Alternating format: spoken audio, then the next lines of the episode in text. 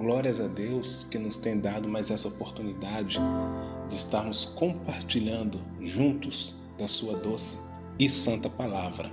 Hoje, no nosso devocional, quero compartilhar com você uma palavra que está no livro de 1 Coríntios, capítulo 9, do verso 24 ao verso 27, que diz assim: Não sabeis vós que os que correm no estádio Todos, na verdade, correm, mas um só leva o prêmio.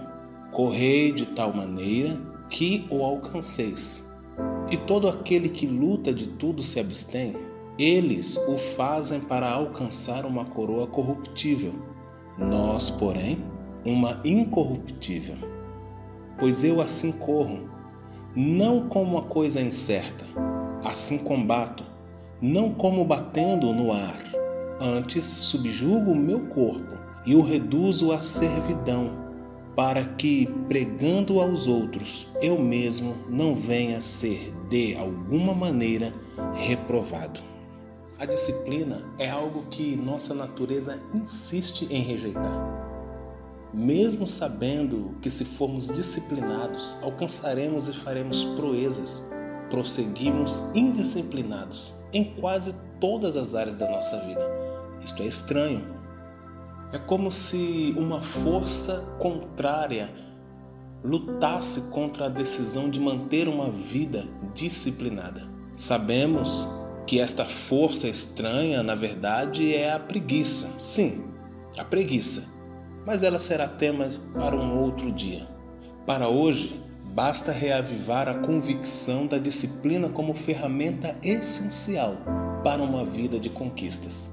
O apóstolo Paulo usa como exemplo uma atleta que deseja subir ao pódio.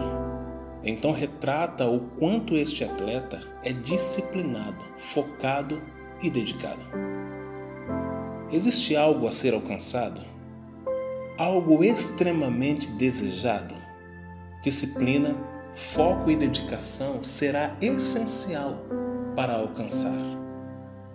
Subjugar o corpo em tudo é dizer não à preguiça, não à indisposição mental, é rejeitar os maus alimentos, é lançar fora pesos desnecessários, é prosseguir insistentemente, faça sol ou chuva, frio ou calor.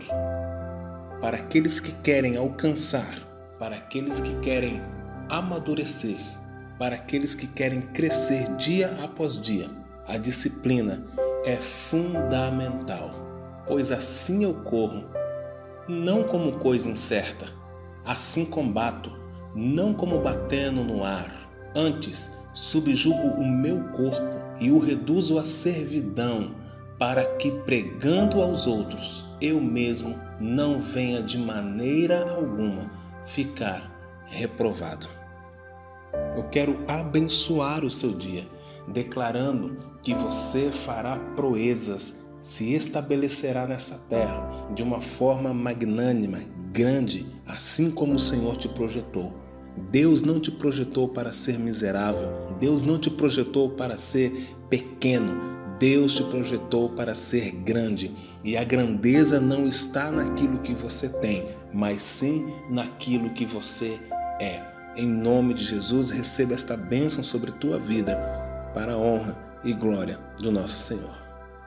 Oremos, te louvamos, Pai, porque o Senhor tem nos dado todos os dias a oportunidade de ministrar o coração um do outro. Obrigado, Senhor, porque hoje eu estou na condição, Pai, de pastor, na condição de amigo, na condição de conselheiro, ministrando o coração deste e desta que me ouve. Que em nome de Jesus, todas as barreiras, tudo aquilo que impede os teus filhos de alcançarem, Senhor, altos níveis, patamares maiores, que em nome de Jesus venha por terra através, Senhor, da ação do Espírito Santo sobre a vida deles e que eles entendam, Pai, e vivam uma vida disciplinada, focada e dedicada a Ti e a Tua palavra. Eu oro abençoando este meu irmão, para que ele seja um grande conquistador nessa terra, abençoando esta minha irmã, para que seja uma grande conquistadora nessa terra, em nome de Jesus. Fique à vontade para continuar orando. A hora do Amém é você quem fala.